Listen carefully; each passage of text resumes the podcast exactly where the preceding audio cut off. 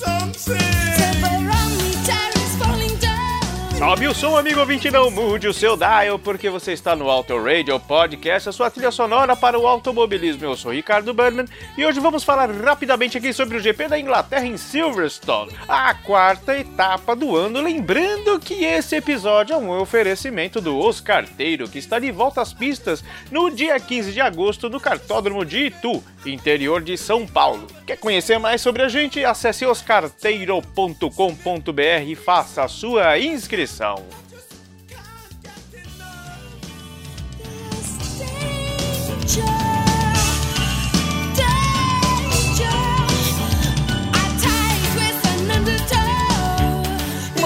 mais curiosas foi o retorno do Nico Huckenberg para essa etapa, né?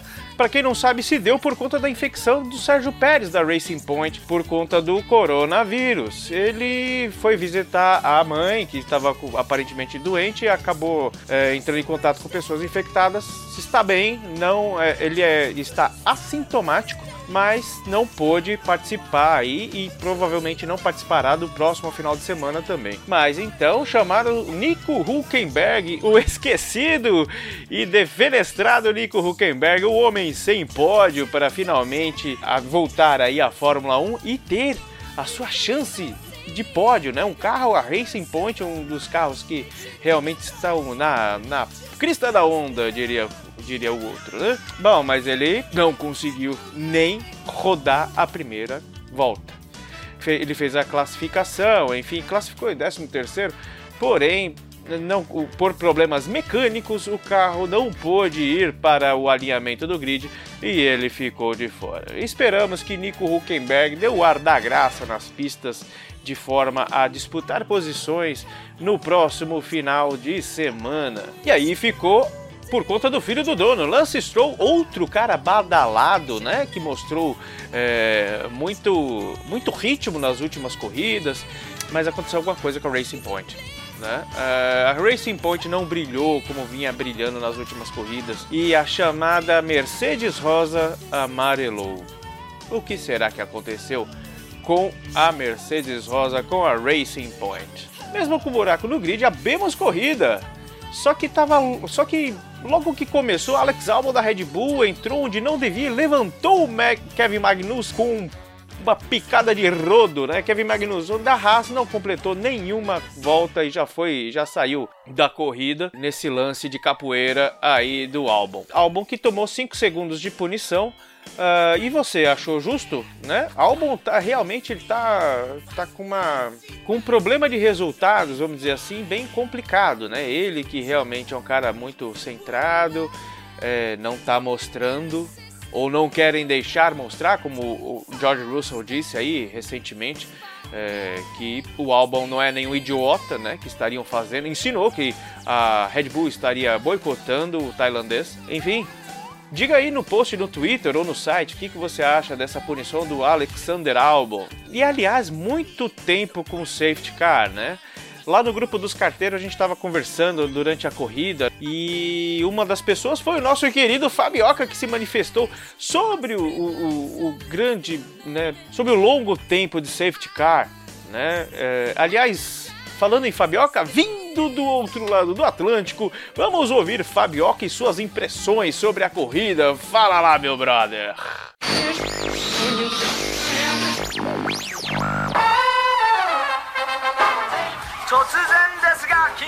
Mas a corrida foi chata.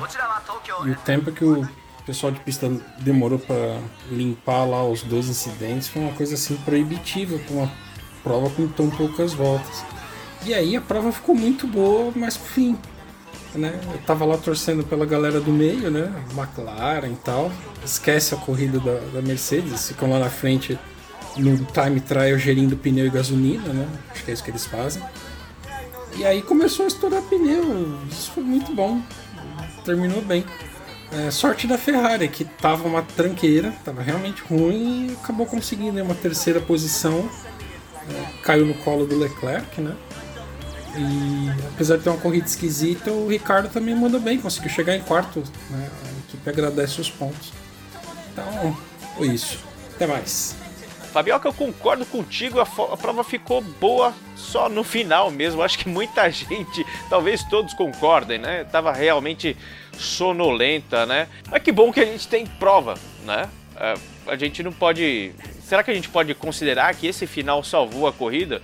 Eu tô contigo, cara. Eu pulei no lustre e eu gritei, parecia, sei lá. Mas realmente o que salvou aí, eu, olhando todo agora, o que salvou a prova é, para que passasse de uma prova comum para emocionante foi esse final aí que ninguém esperava, né? E a Ferrari realmente não vê a hora de 2020 acabar, assim como todas as pessoas desse mundo, né? Um ano para esquecer. E já tá até chato, recorrente de, eu falar isso, né? Da Ferrari, poxa, e todo mundo falando que é uma verdade, uma realidade. A Ferrari não é sombra do que já foi, né? Realmente uma, virou uma equipe de meio de pelotão.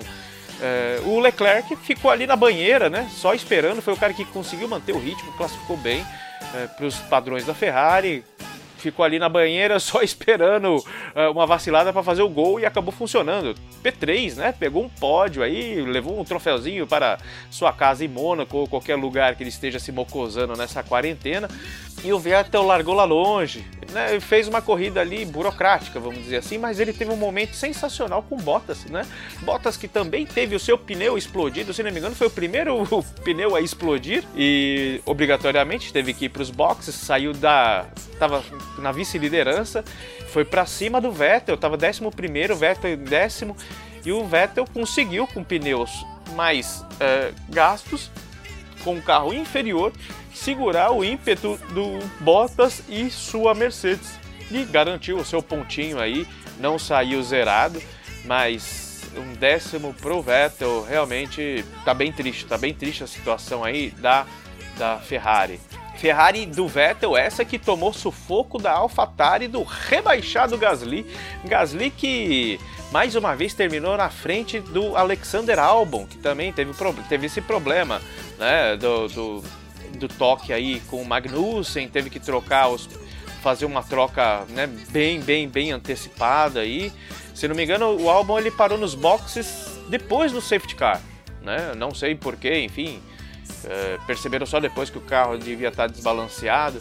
Eu acho que daqui a pouco o pessoal vai querer preferir ficar na AlphaTauri do que subir para Red Bull, porque todo mundo que está subindo da Red Bull que vai ser parceiro do, do Verstappen é né, acaba sendo rebaixado, acaba sendo minimizado, porque uma Verstappen é fora de um cara de outro, de outro mundo. E se a língua miúda, a boca pequena, tá certa de que existe alguma coisa por trás da Red Bull aí que é, acaba privilegiando muito mais o Verstappen do que deveria, é, não, não, talvez não seja negócio ir para Red Bull, não. Talvez seja legal os meninos ficar aí na AlphaTauri, e ó, ó, o Gasly, rebaixadão, né? E falando de outro rebaixado, o Daniel Kvyat, né? Segundo o nosso Kleber Machado, o russo, se não me engano, ele, ele subiu em cima ali do que a gente chama de salsicha, né?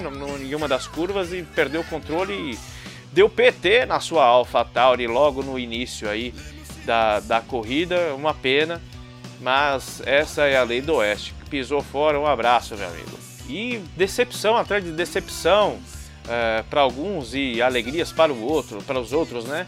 Os motores Ferrari estão decepcionantes, né? Vídeos, os resultados da Haas e da Alfa Romeo também, né? Até o Latifi da Williams passou o Kimi Raikkonen, né? O Kimi que depois teve um problema com a asa aí e acabou abandonando a, a corrida muito próximo do fim. E parabéns ao senhor Nicolas Latifi que dessa vez não rodou na corrida, conseguiu terminar a corrida sem, sem rodar, na, na, se manter na parte preta do, do, do, do traçado. Parabéns, senhor Latifi. E analisando o contexto da, da corrida, assim, até com poucas ultrapassagens, o que aconteceu foi bem diferente do que a gente está vendo aí nas corridas anteriores desse ano, né? As Renaults rivalizando com a Racing Point do, do, do Lance Stroll, a única Racing Point que foi para a pista, né?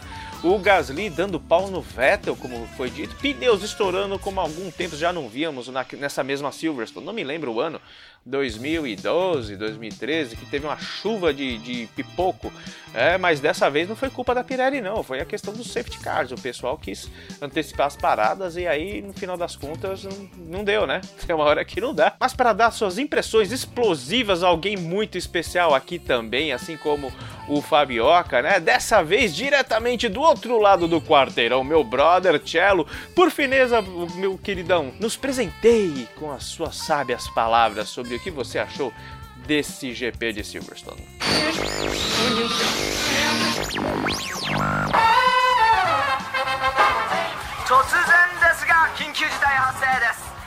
Saudações almas confusas que habitam este planeta, eu sou o Cello do podcast de garagem e fazendo um rápido resumo sobre esta corrida de Silverstone na Inglaterra, cara, ficou muito claro algumas coisas, né? Parafraseando aquele desenho antigo do He-Man, onde no final ele trazia pra gente a lição do dia. O que, que nós aprendemos hoje, amiguinhos? Nós aprendemos que decisões são tomadas com o que nós temos no momento. Então, o nosso amigo Verstappen resolveu, junto com a equipe, parar no box para poder ganhar mais um pontinho e, baseado nisso, deixou de ganhar a corrida. Cara, algumas pessoas falaram, pô, o cara não devia ter feito isso. É o que ele sabia no momento, ele ia adivinhar, ninguém sabia, né? É, aqui entra aquela velha história. Se eu tivesse um, um, um, um pé de C em casa, eu tava rico, né? Se o Verstappen soubessem, se alguém tivesse previsto isso, se tal coisa tivesse acontecido, não foi o caso. Então o Verstappen fez e a equipe fez o que eles podiam tomar de decisão com o momento. E eu lembro também que há muito tempo atrás, muito tempo atrás, quando o Schumacher estava no seu auge, as pessoas costumavam dizer que se o Schumacher estivesse correndo com um carro com três rodas e todo o restante ganha, correndo com um carro com quatro rodas, mesmo assim o Schumacher ganharia a corrida. Bom, o Schumacher não conseguiu fazer esse feito, mas nessa briga de recordes aí, essa o Hamilton levou, né? O Hamilton conseguiu ganhar uma corrida com três pneus inteiros. Claro, né? Tirando toda a questão da brincadeira, o cara teve realmente um pouco de braço ali para poder manter e ele estava numa distância relativamente segura do segundo colocado do Verstappen. Mas não dá para deixar de dizer que o Hamilton escreveu um novo, mais um novo capítulo aí, mais um parágrafo na história da Fórmula 1. O cara que ganhou uma corrida com três pneus inteiros, né? Isso aí. Vamos ver como é que vai ser na corrida da semana que vem, de novo em Silverstone. Uh, tomara que ouvi falar aí que os que a, a, a, a, fábrica de pneus vai fazer compostos novos. Tomara que ela faça compostos mais moles ainda para a gente ter mais carro com pneu explodindo e mais emoção na corrida ao final ou durante a corrida, porque essa aqui foi meio enfadonha, utilizando uma palavra um português bonito, foi enfadonha. Isso aí, galera. Valeu, abraço. É, Tchelo, agora o desafio do Hamilton vai ser ganhar com o pé nas costas, literalmente, porque com três rodas ele já ganhou, né? E semana que vem, esperamos que realmente seja um outro estouro. Agora vamos para aquelas comparações sobre quem subiu e quem desceu no grid.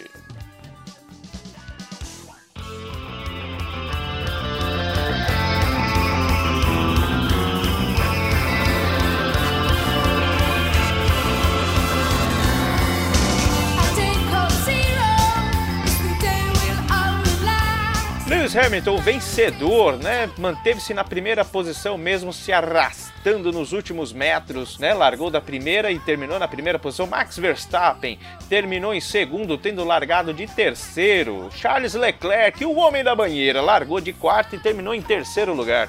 Daniel Ricardo da Renault. Daniel Ricardo da Renault subiu quatro posições. Ele largou da oitava e terminou em quarto lugar. Parabéns, Daniel Ricardo. Lando Norris. Lando Norris terminou de onde largou, né? Mas fez uma corrida, mais uma corrida aí é, sensacional, manteve-se, estava difícil, acho que o ritmo de todos estava muito, muito acirrado e quem pipocasse, pipocou, meu irmão. E o Lando Norris conseguiu manter sua quinta posição, posição de largada. E Esteban Ocon, Esteban Ocon, assim como seu parceiro da, de Renault, largou de nono e acabou ganhando aí três posições, né? Subiu terminando na sexta posição. Pierre Gasly, o rebaixado Pierre Gasly da AlphaTauri, terminou na sétima posição, tendo largado em décimo primeiro, fora da zona de pontuação e acabou pontuando, óbvio. Alexander Albon, Alexander Albon, o cara que tá todo mundo de olho aí, que o pessoal tá falando, poxa, será que ele merece? Será que ele não merece? Será que ele está sendo boicotado na Red Bull? Alexander Albon terminou, largou da 12 e terminou na oitava posição. Lance Stroll, o cara da balada, o homem que muitos aí criticavam e agora são fãs e agora vão passar a criticar novamente, terminou na nona posição, tendo largado da sexta posição. Perdeu, ui, perdeu, perdeu. Começamos a ver o povo que perdeu posição aqui.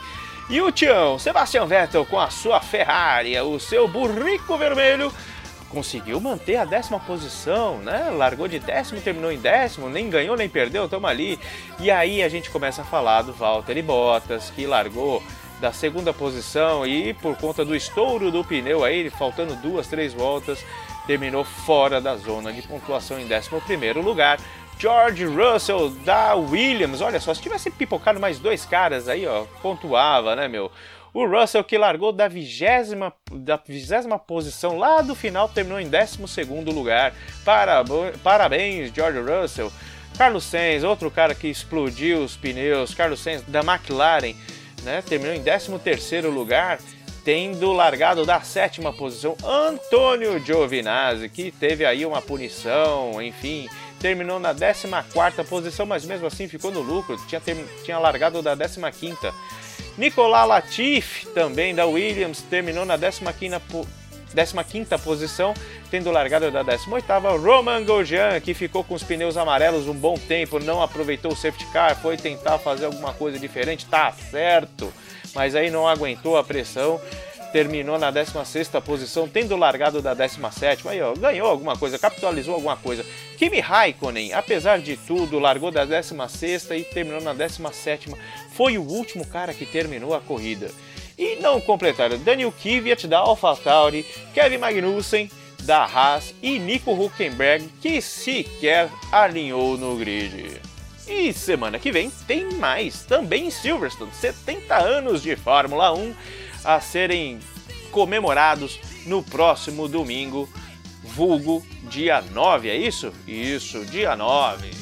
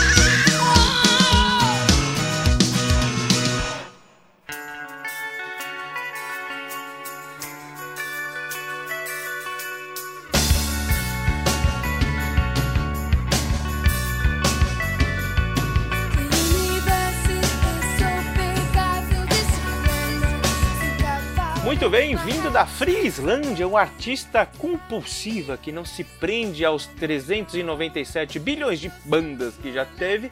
Estamos falando agora de quem? Sugar Cubes, a banda que realmente lançou ao mundo a multifacetada Bjork. Em setembro de 1989, os Sugar Cubes lançavam o seu segundo álbum, Here Today, Tomorrow, Next Week o segundo álbum da banda que manteve as letras provocativas e um amadurecimento visível ou audível da sua sonoridade. O álbum alcançou a posição 70 na Billboard 200, a posição 15 nas paradas gerais dos álbuns no Reino Unido e o primeiro lugar na parada de álbuns independentes também do Reino Unido. Mas a crítica especializada não gostou muito do álbum em relação ao anterior Life's Too Good, por conta de muitas aparições do segundo vocalista e trompetista Einar. Não vou aqui arriscar falar o sobrenome do, do, do islandês porque não manjo de islandês. Eu sempre achei que o Sugar Cubes fosse uma contraparte alternativa dos B-52s. Então, para mim, a voz do Einar é o, o, contraponto mesmo, não tira o brilho da banda, pelo contrário, né? São, é outra face do, do Sugar Cubes, né? Que inclusive é o que você está ouvindo aí é, durante esse programa inteiro. O álbum teve três singles, né? Tidal Wave, Planet e Regina. Essa última que alcançou a segunda posição no ranking de músicas independentes lá do Reino Unido. Cada um dos singles teve os seus videoclipes. E teve um, um videoclipe a mais aí de um som que não foi single, né? It's the Menu. Sei lá como é que fala aí em sotaque inglês, enfim. E o bacana é que eles mantiveram sempre as origens islandesas. A banda também lançou por lá uma versão do álbum em sua língua natal, e eu não sou metida besta aqui para ficar tentando reproduzir nada em islandês. O álbum anterior também eles fizeram isso, o posterior e o último, né? Tiveram só três álbuns. Eu não sei se acabou fazendo, mas eu sei que o primeiro e o segundo sim fizeram versões em islandês também. E o Sugar Cube pararam no final de dezembro de 92, depois de lançar o seu terceiro álbum. Os membros continuam amigos até hoje e ainda estão envolvidos na administração da gravadora Bad Taste na, na Islândia. Gravadora essa fundada por eles mesmos, né? E é uma das mais importantes lá da Islândia. Mas por que, que eu escolhi Sugar Cubes 89? Nada a ver, né? A não ser aqui pelo único link que eu vejo aqui são os 70 a, a, posição 70 na Billboard 200 que esse ano a Fórmula 1 faz 70 anos, mas enfim, acabei de ver isso aqui agora. Na verdade, no dia 3 para você que está ouvindo aqui no domingo, dia 3, segunda-feira de agosto, a minha cunhada Regina faz aniversário. Mas na verdade isso aí é só um pretexto para tocar Sugar Cubes aqui mesmo. Então meus parabéns a Regina, sua chata, e muito obrigado a você que nos ouviu até agora. Vamos de Regina, de Sugar Cubes e sobe o som, Flashback Som.